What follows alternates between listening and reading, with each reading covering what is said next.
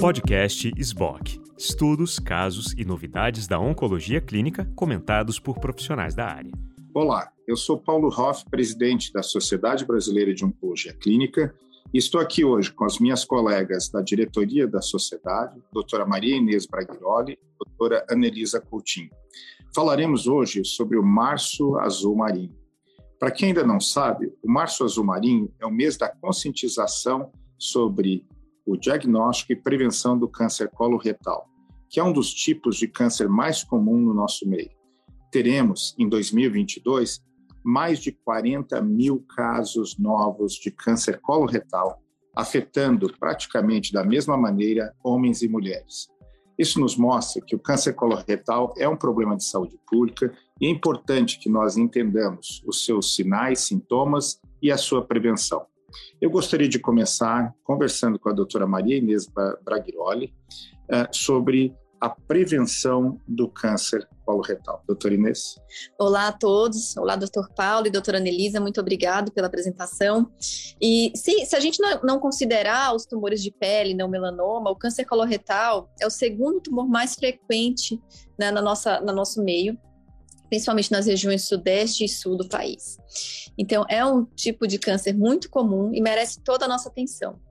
Ele é tratável principalmente se ele for detectado precocemente. Quando a gente fala sobre principais fatores de risco, eu vou elencar alguns que merecem atenção. E a maior parte deles são fatores modificáveis, ou seja, mudando as suas atitudes no dia a dia, você consegue atingi-los. Então, evitar obesidade, manter um, um bom um peso corporal adequado para sua altura, reduzir o consumo de carnes processadas e carnes vermelhas em excesso. Isso inclui presunto, salsicha, bacon, salame, o churrasco. Né? devem ser consumidos com moderação.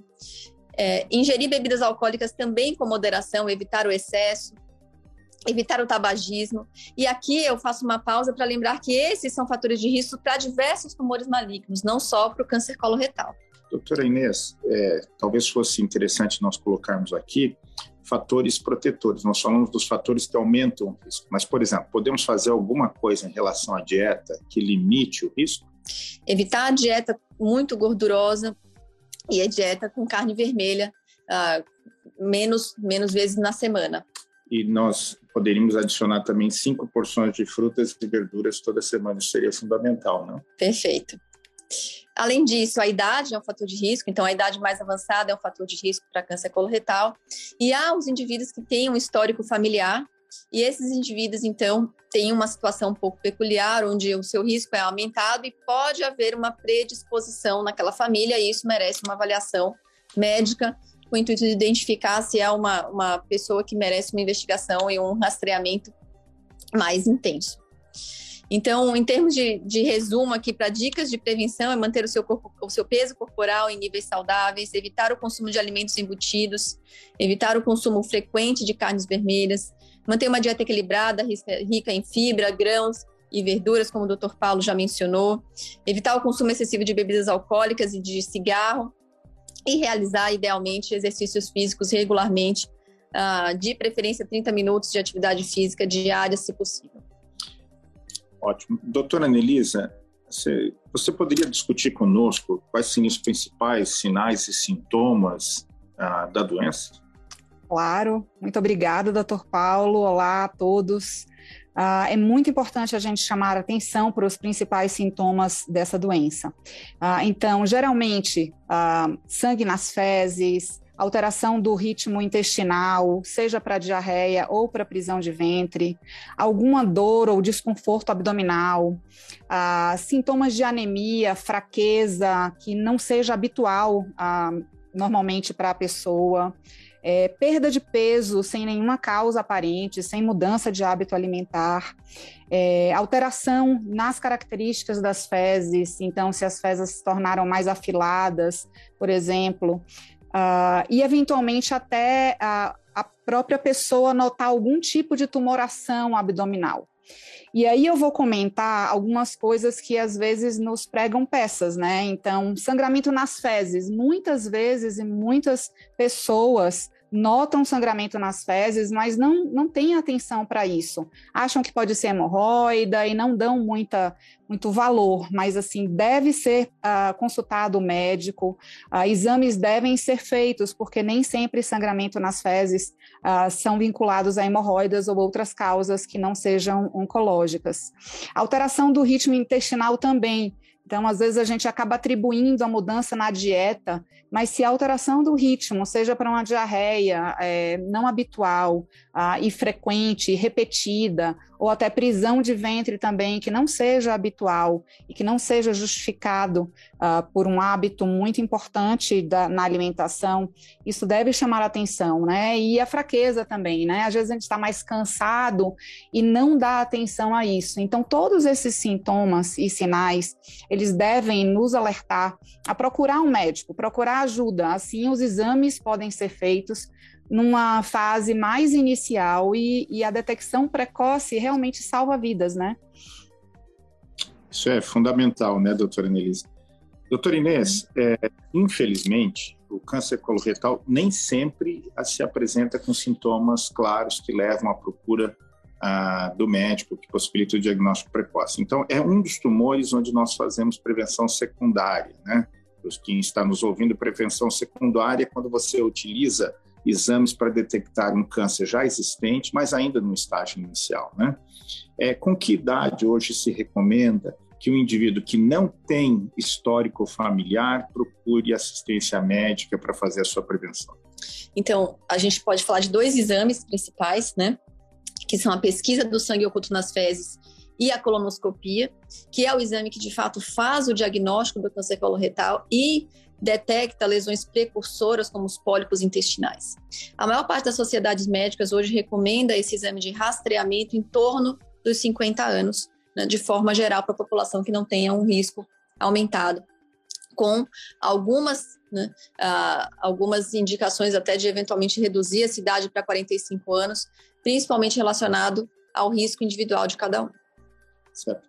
Doutora Anelisa, é, uma pergunta frequente é se esses exames são equivalentes. Né? A doutora Inês mencionou sangue oculto nas fezes e a colonoscopia. Será que a senhora poderia explorar um pouquinho mais a, é, esses exames, a diferença e a frequência com que cada um deles teria que ser eventualmente realizado? Com certeza. Uh, existe em medicina o que a gente chama de padrão ouro de exame. Então, é aquele exame que é irrefutável, que ele é o melhor, a melhor forma de diagnóstico para aquela doença. E a colonoscopia é o exame padrão ouro para a detecção precoce do câncer coloretal.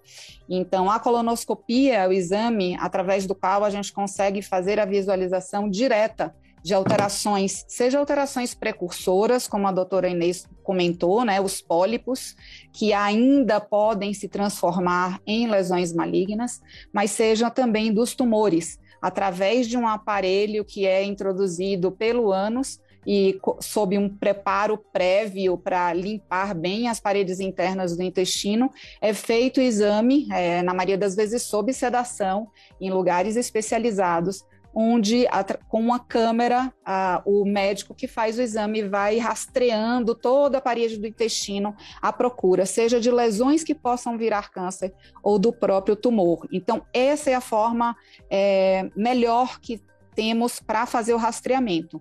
Quando a gente não tem condição uh, de fazer o rastreamento com colonoscopia, seja porque não esteja disponível, seja por conta de alguma condição clínica do paciente, é, o, a pesquisa de sangue oculto nas fezes também ela faz um como se fosse um pré-rastreamento. Através dele, a gente pode identificar sangue oculto nas fezes, que indiretamente nos leva a querer rastrear para tumores ou pólipos nem todo tumor sangra, por isso que o sangue oculto nas fezes nem sempre é, vai fazer o diagnóstico preciso, é, porque nem todo tumor vai sangrar. E também nem tudo que sangra é tumor. Muitos pólipos também sangram e não são tumores, mas esses pacientes também seriam direcionados para uma colonoscopia se tivessem a pesquisa do sangue oculto nas fezes positivo. É, eu acho que ficou muito bem explicado e talvez uh, seja importante a gente também enfatizar, já que nós temos uma audiência bastante ampla e certamente muitos dos colegas e, e pacientes ou familiares que estão nos ouvindo tratam-se no SUS, onde nem sempre é disponível o exame da colonoscopia. Então, eu lembraria que a colonoscopia é um exame um pouco mais complexo, realizado a cada 5 ou 10 anos, mas que o teste do sangue oculto nas fezes, que pode ser realizado em qualquer uh, cenário, né, muito mais simples e, e está disponível em unidades do SUS, esse dá uma proteção eficiente, como a doutora Anelisa mencionou, desde que se ele for positivo seja seguido de uma colonoscopia, só que neste caso ele precisa ser realizado todo ano para que o seu benefício seja, seja maximizado, né? Doutor Inês, é, falamos aqui é, sobre esses exames que são fundamentais, começando entre os 45 e 50 anos, mas isso não se aplica para aquele indivíduo que tem um histórico familiar forte ou que tem já um diagnóstico de um problema hereditário, né? Aquele indivíduo que tem um parente de primeiro grau que teve um câncer de cólon tem uma indicação a mais de fazer a colonoscopia. O risco dele é um pouco maior do que o da população né, sem um, um, familiar próximo com câncer de cólon. E para esse indivíduo, a gente recomenda um rastreamento precoce. A forma com que a gente faz esse cálculo é entender a idade com que a primeira pessoa foi diagnosticada com câncer de intestino naquela família e contar pelo menos 10 anos antes para que seja iniciado o rastreamento nos familiares assintomáticos ou não diagnosticados com câncer do intestino. Se houver um diagnóstico de uma doença específica, como uma síndrome de Lynch ou uma uma polipose, e é importante discutir com o médico do paciente a idade em que esse início tem que ser feito, né? E a frequência dos exames de rastreamento, que também é superior. É. Doutora Nelisa, aí o paciente foi diagnosticado, uma preocupação muito comum é câncer de colo e reto tem cura? Sim, tem sim, uh, e quanto mais cedo for feito o diagnóstico, mais chances de cura. É, hoje a gente consegue uh, curar a maior parte dos tumores que são diagnosticados precocemente. Isso eu estou falando dos tumores que ainda não tenham uh, dado metástases à distância, ou seja, que não tenha saído da origem do tumor que é no intestino para outros órgãos. Mas mesmo quando a gente fala de tumores que têm metástases à distância, em alguns casos e após um tratamento específico, é, a gente ainda assim consegue falar em cura. Então, é muito importante que o diagnóstico seja feito. É, se o diagnóstico foi, for feito precocemente, o tratamento principal vai ser a cirurgia, a retirada da tumoração. Ah, em alguns casos, se recomenda complementar com quimioterapia, o tratamento no soro, com medicação no soro, para aumentar a chance de cura, diminuir a chance da doença retornar. Ah, nos casos onde já há doença além do intestino, ah, o médico vai definir qual a melhor forma de tratamento, mas muitas vezes se começa o tratamento com tratamento sistêmico, com medicação no soro, ah, mas ah, em alguns casos, ainda assim, ah, o médico propõe tratamento cirúrgico, onde a gente fala em chance de cura. Então, a, é, a, daí a relevância do tema, né, Paulo? Por que, que é tão importante falar sobre esse assunto? Porque há tratamento sim e há chance de cura sim. Perfeito. Doutora Inês, uma pergunta também bastante frequente. É, paciente com câncer de colo e reto, nós já falamos da cirurgia, a doutora Nelise também mencionou a quimioterapia, agora adicionada dos tratamentos direcionados a alvos específicos, então um avanço muito grande, mas ficou algo no ar. E a radioterapia tem papel aqui?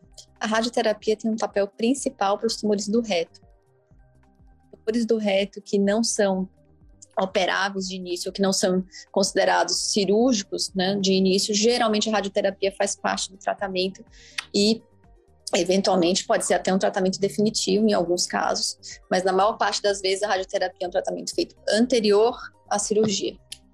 Bom, muito bem. Eu queria fazer um agradecimento enorme para a doutora Anelisa e a doutora Maria Inês, nossas colegas da diretoria da Sociedade Brasileira de Oncologia Clínica e membros do Grupo Brasileiro de Tumores Gastrointestinais, uma atualização e informações muito relevantes sobre esse tipo de tumor. Eu gostaria de fazer um pequeno resumo para quem nos ouviu. Acho que a importância do assunto é, é relacionada ao fato de ser um dos tumores mais comuns no nosso meio, mais de 40 mil casos novos todo ano, um tipo de tumor cuja incidência pode ser reduzida com bons hábitos, com uh, prevenção, e um tumor para o qual nós temos ferramentas para se fazer um diagnóstico precoce. Mas mesmo quando ele está no estágio avançado, acho que a doutora Anelisa mencionou isso, é um dos tumores em que a metástase não é uma sentença, em que é, nós temos sim ferramentas e, e, tecnologias que permitem tratar pacientes, mesmo com metástases, com intuito curativo. Então, gostaria de agradecer as duas, agradecer a oportunidade de estar aqui com vocês e agradecer a todos aqueles que ouviram o nosso podcast hoje.